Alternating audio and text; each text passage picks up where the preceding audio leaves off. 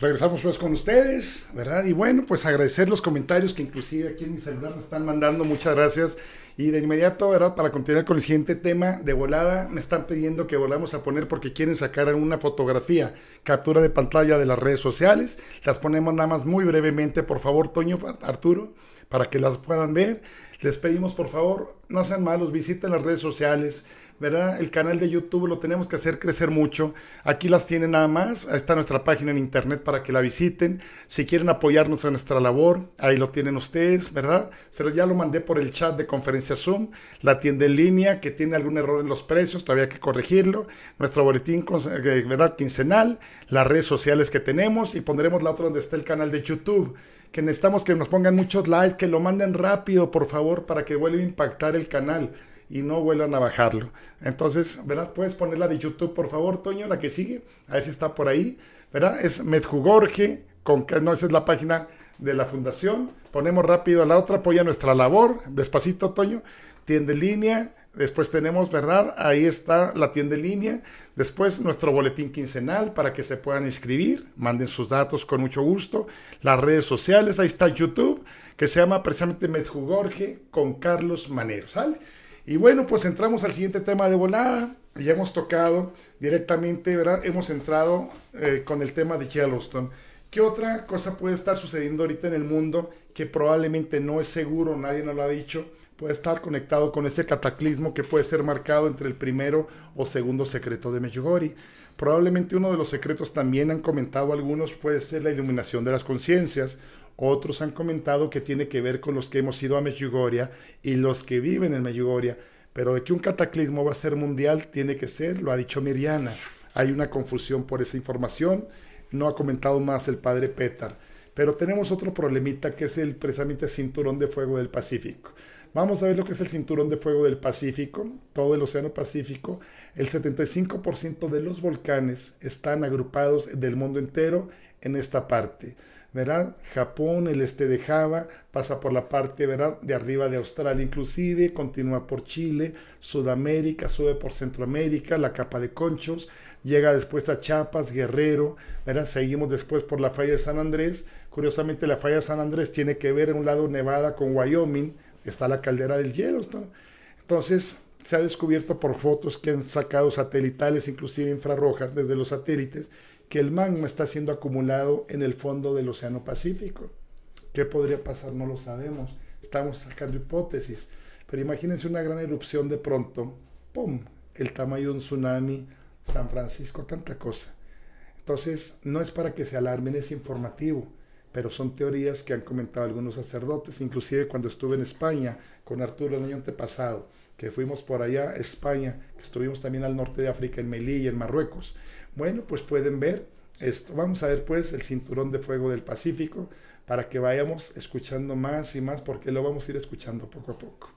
No tener miedo, agarrarnos de María con todo el corazón. Vamos a verlo por favor, adelante.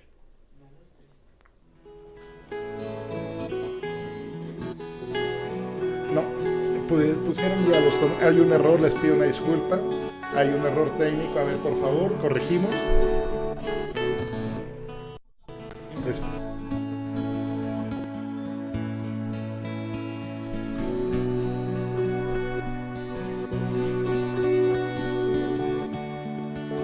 Pedimos, manden sus comentarios, por favor. Se trabaja muy duro para este canal, para este programa.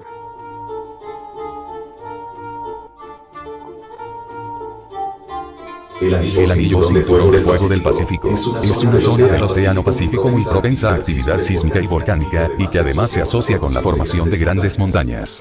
Se trata de una larga cadena tectónica que se caracteriza por concentrar algunas de las zonas de subducción más importantes del mundo. El cinturón de fuego es un conjunto de fronteras de placas tectónicas que se encuentra en el Pacífico, comprendiendo desde las costas de Asia hasta América, donde está la actividad sísmica y volcánica más grande del mundo. Se extiende sobre 40.000 kilómetros y cuenta con la forma de una herradura. Tiene 452 volcanes y en él está más del 75% de los volcanes activos e inactivos del planeta. Las cifras no dejan lugar a dudas, el 90% de los terremotos del mundo y el 80% de los más grandes del mundo se producen en esta zona. encontramos, siguiendo el sentido horario a Chile, Argentina, Bolivia, Perú, Ecuador, Colombia, Centroamérica, México, los Estados Unidos, Canadá, luego dobla a la altura de las islas Aleutianas y baja por las costas e islas de Rusia, Japón, Taiwán, Filipinas, Indonesia, Papúa Nueva Guinea, Australia y Nueva Zelanda. El Pacífico descansa sobre una serie de placas tectónicas, donde cada una de ellas está en fricción continua, acumulando tensión y cuando se libera es cuando se originan los terremotos en los países del cinturón. En esta zona es donde se encuentra una actividad volcánica de forma constante. El cinturón de fuego del Pacífico se formó a causa de las placas tectónicas. Las placas no están fijas, sino que están en continuo movimiento. Esto se debe a causa de las corrientes de convección que existen en el manto terrestre. La diferencia que hay en la densidad de materiales hace que estos se desplacen y desemboquen en un movimiento de las placas tectónicas. De esta forma, se consigue un desplazamiento de unos cuantos centímetros al año. Los volcanes y terremotos del cinturón de fuego del Pacífico despiertan la fascinación y el miedo entre las personas, puesto que la fuerza con la que actúan puede desatar graves desastres naturales. Algunos de los más icónicos volcanes que acoge son el Santa Elena, el Tambora, el Krakatoa, el Merapi y el Fuji. Es un hecho que los 10 sismos más fuertes del siglo pasado y del actual se han producido en esta zona. Chile ha sido la que ha sufrido el terremoto de mayor intensidad, 9,5 grados en la escala de Richter, sacudiendo las ciudades de Concepción y Santiago. El resultado fueron 5.000 personas muertas.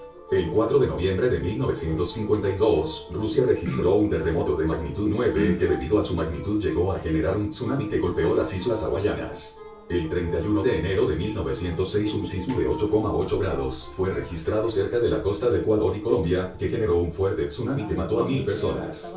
Alaska llegó a sufrir tres sismos grandes en menos de 8 años.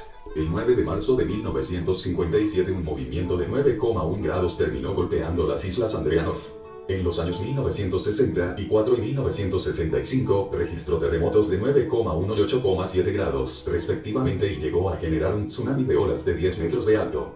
Otro que no hace tanto que ocurrió fue el de Indonesia y Sumatra, que se produjo el 26 de diciembre de 2004, desatando un tsunami que acabó con la vida de más de 250.000 personas. Sin salirnos de Asia, en Tíbet y la India, unas 2.000 casas quedaron arrasadas y 1.500 personas murieron después del movimiento de 8,6 grados que se registró en la cuenca de Brahmaputra. En la actualidad sigue siendo una región muy activa, como muestra la reciente erupción del volcán de fuego en Guatemala, que se ha saldado con 80 muertos. Episodios anteriores han sido la erupción del monte Otake en Japón en 2014, 63 muertos, o la del volcán Merapi en Indonesia en el año 2011, que acabó con la vida de 353 personas. Una de las más tristes tragedias relacionadas con un volcán tuvo lugar en Colombia en 1985, cuando el gran volcán Nevado del Ruiz tuvo una pequeña erupción. Este enorme volcán había pasado 70 años dormido, pero el miércoles 13 de noviembre expulsó lava, que fundió el 10% del glaciar de la montaña. Se formaron cuatro lahares distintos, que arrasaron varios pueblos cercanos. Murieron 23.000 personas arrastradas por el barro. En este sentido, en el cinturón de fuego observamos que el riesgo es muy alto. Algunas de las ciudades más pobladas del mundo se encuentran en este anillo mortal. Por ejemplo, si el monte Rainier, en Norteamérica, entrara en erupción, tendrían que evacuarse rápidamente los 2,5 millones de personas que viven en el área cerca de Seattle. ¿Qué es realmente el cinturón de fuego?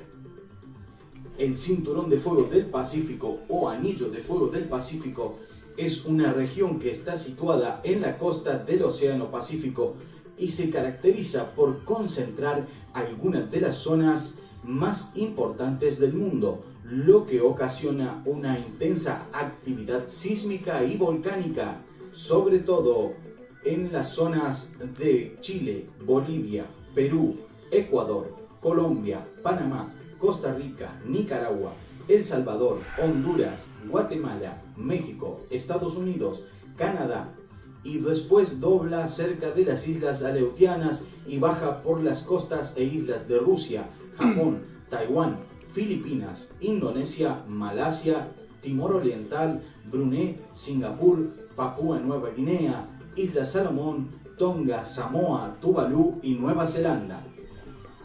Esta zona montañosa de Argentina también pertenece al cinturón de fuego. El lecho del Océano Pacífico reposa sobre varias placas tectónicas que están en permanente fricción y por ende acumulan tensión. Cuando esta tensión se libera, origina terremotos en los países que conforman al cinturón de fuego. Además, Esta zona concentra actividad volcánica constante. En esta zona las placas de la corteza terrestre se hunden a gran velocidad, es decir, varios centímetros por año, y a la vez acumulan enormes tensiones que deben liberarse en forma de sismos. Este cinturón de fuego se extiende por más de 40.000 kilómetros y tiene una forma de herradura. Incluye 452 volcanes y concentra más del 75% de los volcanes activos e inactivos en el mundo. Alrededor del 90% de los terremotos del mundo y el 80% de los terremotos más grandes de la historia se han producido en el cinturón de fuego. Este cinturón de fuego del Pacífico también alberga la mayoría de los supervolcanes del planeta. Todas estas erupciones históricas y estas magnitudes que se conocen como erupciones han causado numerosos estragos a grandes escalas globales e incluso extinción masiva de especies. El cinturón de fuego es el resultado directo de la tectónica de placas, el movimiento y la colisión de las placas de la corteza terrestre. Y bueno amigos, como les veníamos diciendo en estos videos anteriores que les actualizamos todos los días, podemos ver que claramente aquí el cinturón de fuego está muy, muy, muy activo está muy muy activo porque hemos venido experimentando varios sismos como por ejemplo la semana pasada en Perú con el sismo de 6.3 en Chile el domingo pasado también eh, con un sismo de magnitud superior a 6 sismos en la zona de California sismos en la zona de las islas Fiji en, en Taiwán en las costas de Japón y sobre todo, y lo más importante que hemos visto en estas semanas, es la actividad volcánica. Ha sufrido también la actividad volcánica, una intensa actividad volcánica, el volcán Kilauea en Hawái, también el Popocatépetl en México, el volcán Telica de Nicaragua también ha sufrido actividad eruptiva y también hoy se ha activado el volcán San Vicente. Y bueno, como antes les explicábamos, este cinturón de fuego genera movimiento en las placas que se encuentran bajo la superficie terrestre. Y cuando estas placas rozan generan muchísima energía. Esta energía se libera y se traslada a otras partes donde se encuentran las mismas placas. Y esta energía solamente tiene una forma de liberarse y es mediante sismos, movimientos dentro de los países y las zonas donde se encuentre o todos los países que conformen el cinturón de fuego. Como ya se los había nombrado anteriormente, se los volveremos a nombrar. Así que atención a los hermanos de Chile, Bolivia, Perú, Ecuador, Colombia, Panamá, Costa Rica, Nicaragua, El Salvador, Honduras, Guatemala, México, Estados Unidos, Canadá, la gente cerca de las islas Aleutianas y después las cerca de las islas de Rusia, Japón, Taiwán, Filipinas, Indonesia, Malasia, Brunei, Singapur, Papúa Nueva Guinea, Islas Salomón, Tonga, Samoa, Tuvalu y Nueva Zelanda. También especial cuidado a los hermanos que viven cerca de la zona montañosa de Argentina. Esto es muy muy importante porque luego poco a poco van a empezar a activarse volcanes alrededor de todo el cinturón de fuego. Y bueno amigos, todo esto que les venimos diciendo se puede Regresamos con ustedes en, este momento. Que hemos eh, tenido. Bueno, pues están viéndolo, inclusive no es broma, cada semana se ha estado activando, habrá un volcán nuevo, uno más, uno más, uno más, uno más. Y pues lo estamos viendo, estamos viendo los signos de los tiempos y ni siquiera así queremos doblar la rodilla y pedir perdón. Son signos de los tiempos. El volcán Etna también ahí al sur de Italia acaba de hacer erupción. Uno de los mensajes de Gisela Cardia, recuerdan ustedes, hace dos semanas, Nuestra Santísima Madre dijo que Italia sería sacudida y los temblores que tuvieron por el volcán Etna que acaba de arrancar. Entonces va en aumento, va en aumento, pero entendamos, ¿verdad? No nos vayamos por el, híjole, la cosa está dura, sí, está dura, ¿por qué? Por la consecuencia de nuestro pecado. Ella no se cansa de llamarnos y nos sigue pidiendo, hijitos, regresen, regresen, y no queremos hacer nada. Tenemos que echarle los kilos, ayudar a nuestro Señor, consolarlo y reparar sobre todo en estos tiempos. Vamos a entrar directamente primero, ¿verdad? Más intenciones de oración. Aquí Arturo está checando las otras intenciones de oración, ¿verdad? Vamos a seguir directamente con el tema, ¿verdad? María del Carmen nos pide, ¿verdad? Aquí, de una forma, ¿verdad? De Juan Carlos para todos, por el eterno descanso de José Luis García y por toda la familia. Dice por Juan Carlos y Caime Castro, Israel y Valeria Chaparro, Diego y Dani Ulloa, Rodrigo, Pedrita, Aoki, Betilión y Pedro Aoki. Por Ismael Chaparro, Lucrecia Aoki, Micaela Lozano, Guillermo Castro, Oscar, Sandra, Yeki y Paco Ulloa.